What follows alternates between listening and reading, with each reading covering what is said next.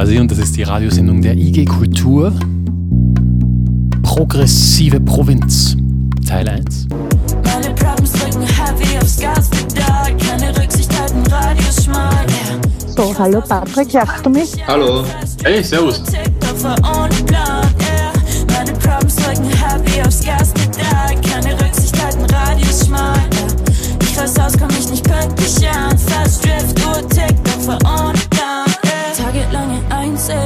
ich weiß nicht, was ich verbrochen hab. Verdränge Worte, es gibt Orte, die ich mochte mal. Weiß nicht, ob sich irgendwas ändert, wenn ich offen sag. Meine Emotions schwappen über und ich hoffe aufs Grab. Ich will keine Last sein, halte den Kreis klein, bleibe still und puff ein. Verbrauch mich Teilzeit, alles geht bei Cup, nein. Ich steh nach oben, doch war schon ziemlich gelogen, würde ich sagen, ich lauf gut ein. Rauch schmeckt, Tisch gedeckt, ja, wisch weg, was nicht gut tut. Brennt für das Game,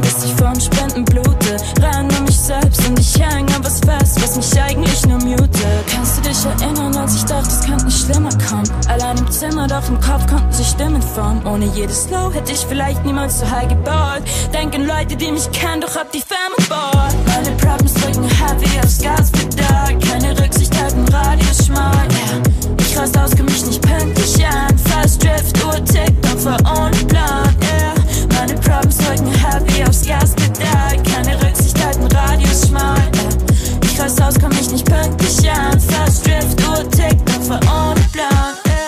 Menschen ziehen in die Städte. Das Land kämpfte in den letzten 25 Jahren gegen Abwanderung und Verödung.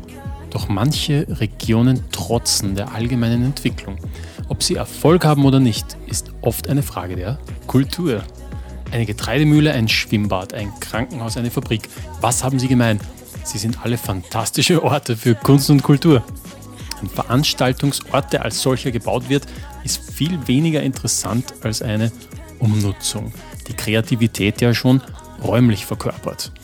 Am Land gibt es viel Leerstand dieser Art, also auch viel Potenzial.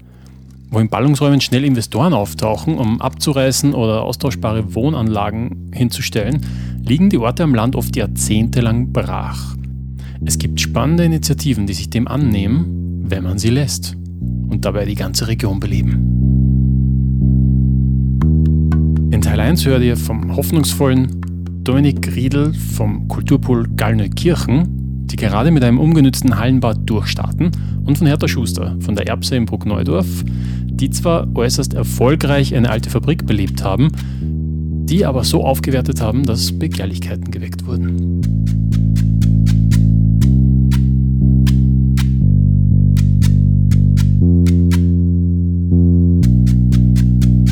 Hallo, bin der Dominik Riedl, ich bin der Geschäftsführer des Kulturpools Gusenthal, der ganz viele Mitglieder hat aus der Region im Gusental.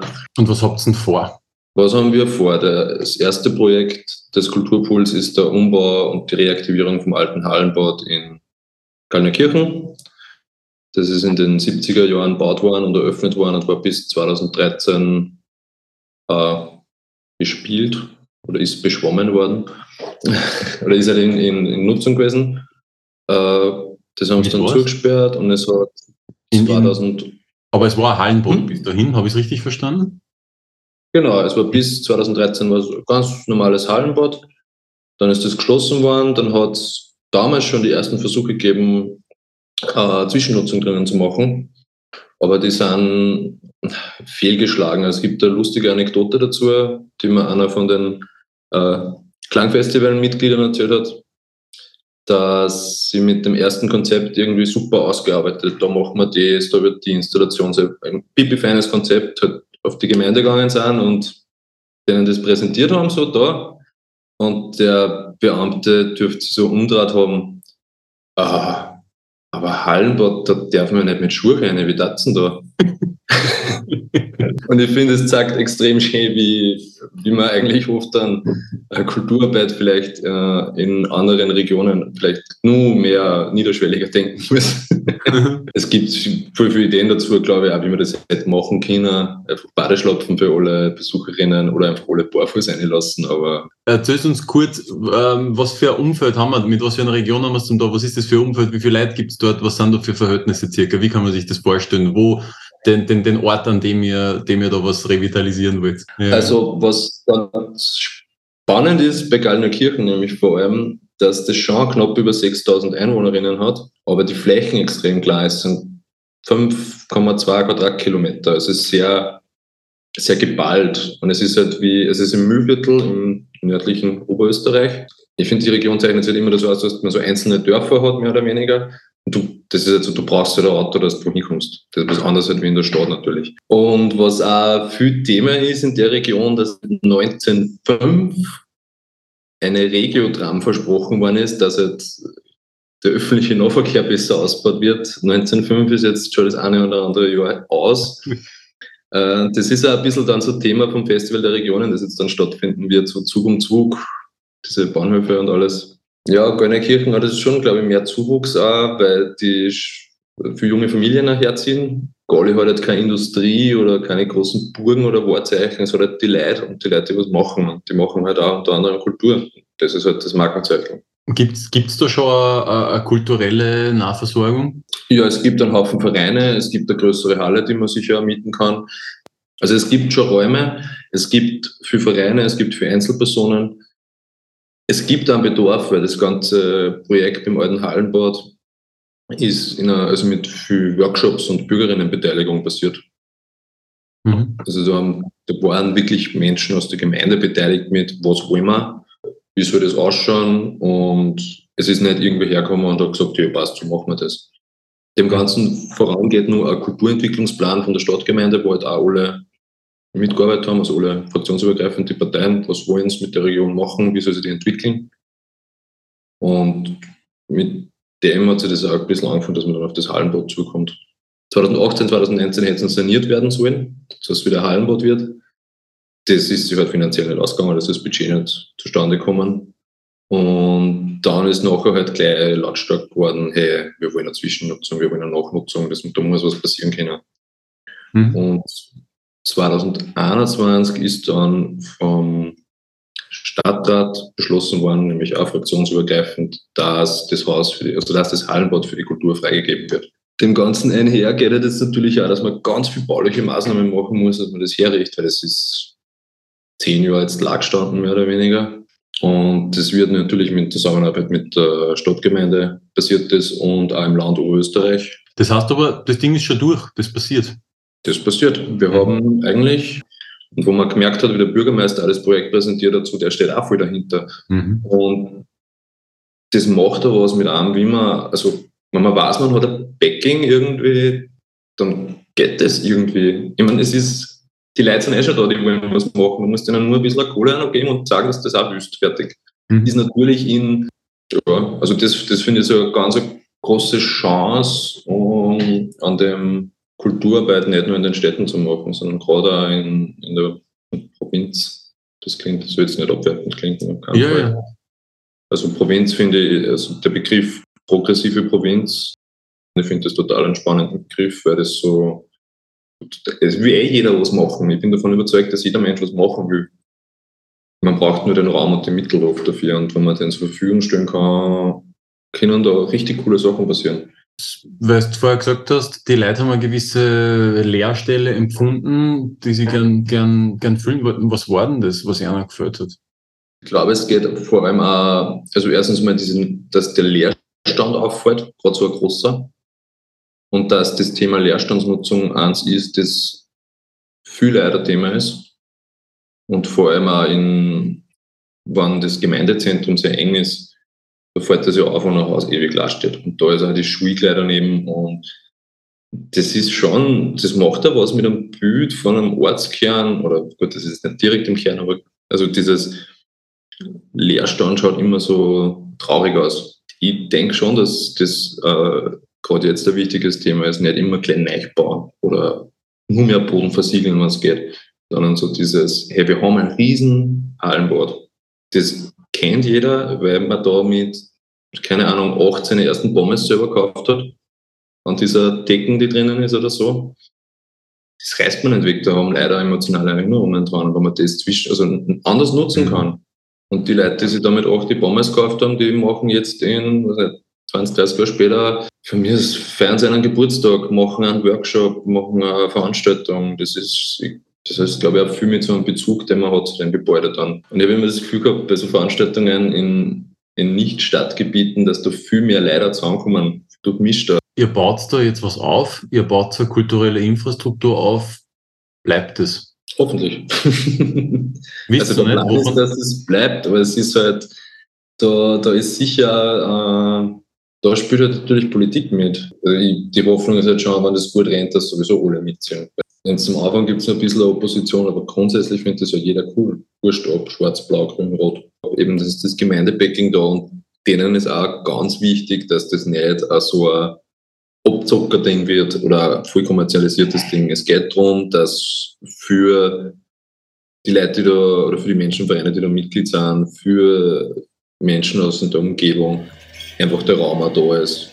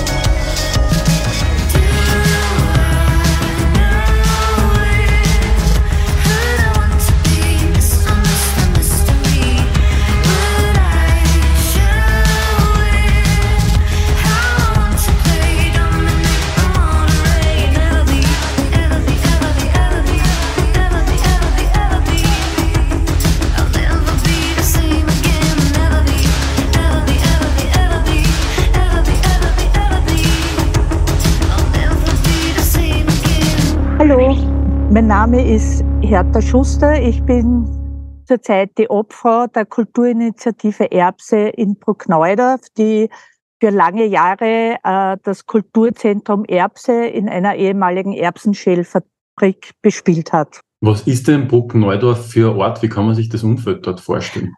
Ähm, das ist ein kleines Dorf mit, mittlerweile sind es 3000 Einwohner zu Beginn, äh, die, wir hatten in den letzten Jahren schon einen großen Zuzug. Davor waren wir so 2500, äh, hat aber eher einen Kleinstadtcharakter, weil es äh, ganz knapp an Bruck an der Leiter liegt und die ähm, Infrastruktur oder so äh, eigentlich von einem ins andere, von der Kleinst von der Stadtbruck an der Leiter ins Dorf Bruck-Neudorf eigentlich nahtlos alles übergeht. Bei der Kulturinitiative Erbse, die hat bei der Gründung im Jahr 2002 damals äh, den Namen Bond Art, den französischen, gehabt, also Brücke der Kunst, weil da ohnehin auch die Leute aus Bruck und Bruck-Neudorf Interessierte sich zusammengefunden haben. Äh, und die, da war der anfängliche Schwerpunkt schon auch wirklich äh, sämtliche Sparten auch abzudecken, vor allem auch in äh, bildende Kunst. War der damalige Obmann bei der Gründung oder der, der hatte damals auch schon das Objekt äh, der ehemaligen Erbsen-Schellfabrik im Auge, was dann im Sommer äh, 2003 gelang. Da, da muss man sich vorstellen, das war ein Gebäude, das äh, jahrelang, also ein ehemaliges Fabriksgebäude, das jahrelang nicht verwendet wurde. Also das war fast 30 Jahre unbenutzt oder nur alte Akten von der Agrarfirma waren drin. Ein Seitentrakt, da waren äh, Betriebswohnungen drin, da sind einige noch länger benutzt worden, aber so das Hauptgebäude äh, wurde, das stand einfach leer und es ist rundherum verwachsen, also Bäume, Efeu, Fensterscheiben, alle eingeschlagen, Dächer undicht. Äh, die ersten Tätigkeiten im Haus selber äh, waren einfach scheibtelnweise die Taubenscheiße wegführen, ja, weil die eben Tauben haben da drin gehaust und so. Und ähm, ja, der damalige äh, Obmann vom Verein hat, äh, hat dann einen äh, Pachtvertrag mit dem äh, damaligen Eigentümer, der das erst kurz vorher geerbt hatte. Das, der war damals 24-jähriger Student oder so, der da eben offene Ohren hatte, äh, einen Pachtvertrag über zehn Jahre abschließen können. Und wir haben eben dann begonnen, das äh, zu roden, herzurichten. Ihr habt einen Pachtvertrag über zehn Jahre gehabt und was, ja. was ist dann, was, was war dann, ja. wie das das erste Mal ausgelaufen ist? Ähm, das war, das war ein bisschen ein Problem. Also es war, wir hatten vorher auch schon Probleme. Und zwar der damalige Bürgermeister von Bruckneudorf, äh, dem hat es auch sehr gut gefallen, dass sich da was tut und dass das instand äh, gesetzt wird. Und er hat uns dabei sehr unterstützt, auch mit Hilfe dann von, von weniger mit Geld, aber weil doch nur Dorf, aber äh, mit Hilfe auch vom, vom Bauhof äh, beziehungsweise er selber hat doch mit Hand angelegt, also der, der war uns da sehr zugetan. Und letztendlich, wir haben dann auch, äh, zum Teil waren das auch Vereinsmitglieder, ähm, beziehungsweise hatten die nachher äh, gute Connections, dass die uns geholfen haben, dass wir wirklich gute Sponsoren fanden, um äh, so einen Seitentrakt ein neues Dach zu machen, um den Vorplatz, der mit diesen fallen mir jetzt nicht ein, mit diesen äh, extra versiegelt gebrannten Ziegeln, so gelbe, neu zu verlegen, weil das war alles verwachsen und so. Und äh, das, äh, also wir, wir konnten da sehr viele gute Sponsorenleistungen eben vom, vom Zimmermann bis ja, äh, ja eine Baufirma, also ein Eigentümer von, mhm. von einer Baubetonfirma war da auch mit aktiv und hat uns da auch sehr viel geholfen, Beton und etc., Anlegen der Sanitäranlagen dann. Und äh, wir konnten da anfänglich dann das Haus gut bespielen und haben wir auch gemacht. Zwischendurch wurde, wurde das äh, Gebäude und äh, das befindet sich ja auf einem riesigen Areal, das, äh, wo zwei große Agrarspeicher draufstehen. Also das war immer genutzt von einer, von Agrarfirmen gesamte Areal, wurde dann von einer Agrarfirma aus dem Burgenland aufgekauft und wir, äh, der Verein hatte damals leider nicht die Möglichkeit, vorher noch diesen Pachtvertrag irgendwie zu ändern vor dem Verkauf. Ja. Und der war halt eben nur auf zehn Jahre und ab zehn Jahre konnte gekündigt werden mit Laufzeit ein Jahr. Äh, letztendlich hat, hatten die, die damaligen Eigentümer dann nach dem Verkauf das sofort genützt und dem Verein eben dann Ende 20, äh, 2013 gekündigt äh, mit Jahresende 2014. Mhm. dass die beim Bundesdenkmalamt angeklopft haben und eine Unterschutzstellung, also unter Denkmalschutz als Industriedenkmal, äh, angeklopft haben und betrieben haben. Und das ist dann letztendlich im Jahr 2012 passiert. Mhm. Das hieß aber für die Eigentümer, dass die das nicht einfach abreißen konnten und äh, zu Bauland mhm. machen. Also im Prinzip Bauland, also es war Bauland-Mischgebiet, weil für Industrie auch oder so. Also die hätten das Gebäude abreißen können und einfach Bauparzellen verkaufen, ja.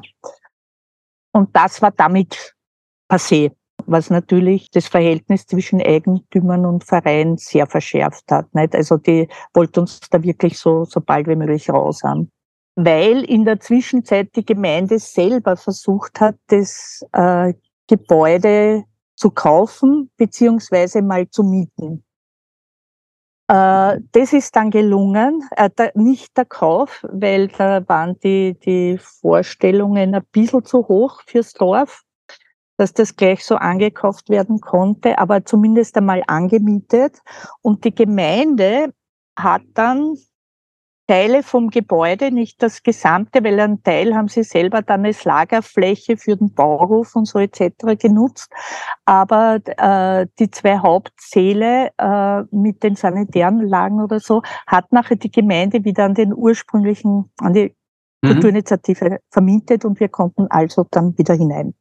Aber es war auch wieder absehbar, dass grundsätzlich mit dem Areal äh, was passiert, weil die die Agrarfirma das äh, einfach loswerden wollte. Und für die Gemeinde, äh, für unser Dorf war das äh, insofern, ähm, war jetzt sagen wir, für die Kulturinitiative weniger lustig, aber für, die, für das Dorf sehr wohl, weil es äh, die Möglichkeit geschaffen hat, in diesem äh, hier eine Volksschule einzurichten. Für euch schlecht, weil es euch Platz genommen hat und den Betrieb erschwert hat? Es ist jetzt zwar so, mittlerweile ist die Volksschule fertig und im Betrieb, äh, die wirklich sehr schön renoviert wurde und äh, der Hauptsaal, den wir immer als Veranstaltungsstätte äh, verwendet haben, äh, ist weiterhin so groß geblieben. Jetzt insgesamt natürlich eine super Verbesserung für unser Dorf.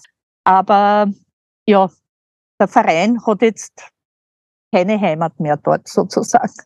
Ähm, ihr könntet aber, wenn ich das richtig in Erinnerung habe, den Saal immer nur bespielen. Genau, wir könnten den Saal bespielen. Es ist aber die Renovierung so gesta äh, also die Renovierung ist aber so passiert. Wir haben damals äh, in, die Pla in der Planung, waren wir am Anfang einbezogen und wir haben mal gesagt, was alles braucht für, für Leitungen, wo, für Anschlüsse, was man, was man da alles braucht das ist halt leider äh, aufgrund der Kosten, ne, das ist dann, dann ist natürlich auch Covid gekommen oder so. Es ist halt leider nachher nur zum Teil dabei geblieben. Äh, es ist jetzt äh, so, dass der Saal sehr wohl für Veranstaltungen geht, aber nicht für laute Musikveranstaltungen. Und äh, er ist so renoviert, dass der Boden, der früher halt war einfach ein Betonboden, ja, das war wurscht bei, bei irgendeinem Rockfestival oder so, wenn der Bier ausgeschüttet worden ist oder irgend sowas. Aber jetzt ist ein, ähm, ein schöner Holzboden drin. Jetzt darf man nicht einmal mehr heurigen Garnituren drin aufstellen oder so. Also alles.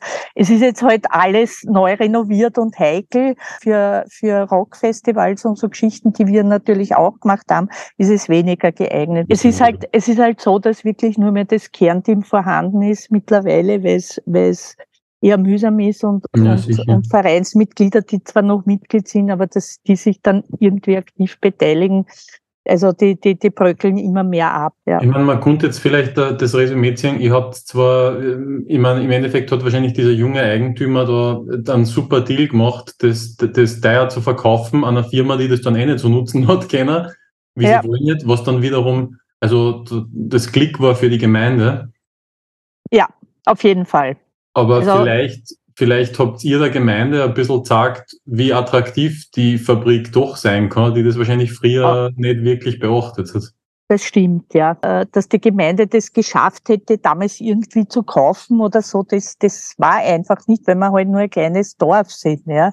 Und das hat halt nachher äh, keine, weiß ich nicht, zwei, drei Millionen Ankauf inklusive Instandsetzung, ja, für mhm. ein Kulturhaus, was natürlich sehr schön wäre, aber, aber dafür ist das Dorf einfach zu klein. Ne? Im Prinzip kann man schon sagen, dass die, dass die Kulturinitiative eigentlich den Grundstein dazu gelegt hat, dass das Gebäude jetzt so schön renoviert wird. Also es ist, es ist eine Bereicherung fürs gesamte Dorf geworden.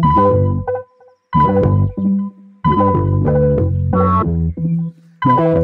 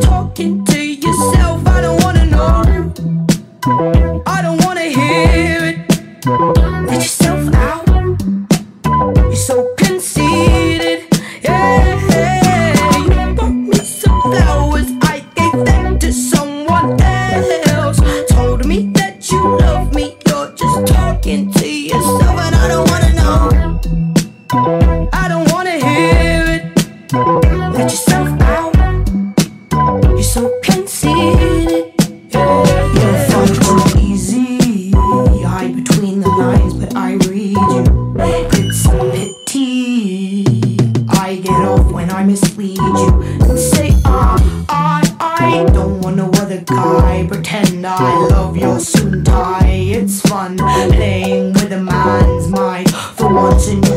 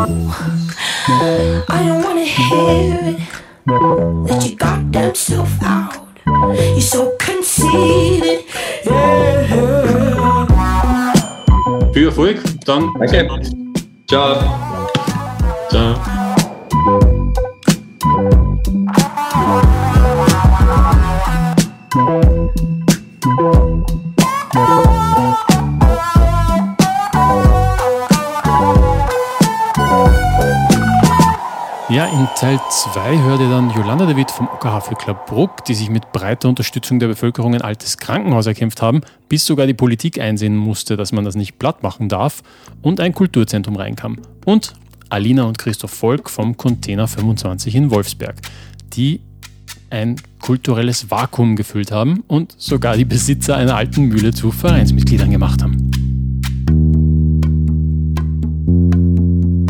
Mehr Infos zum Thema und viele weitere Beiträge zur Kultur im ländlichen Raum findet ihr auf igkultur.at. Und die IG Kultur hat gerade auch ein Magazin zum Thema veröffentlicht. Wenn euch das interessiert, könnt ihr gerne eine Ausgabe bestellen unter office.igkultur.at. Das war quasi die Radiosendung der IG Kultur.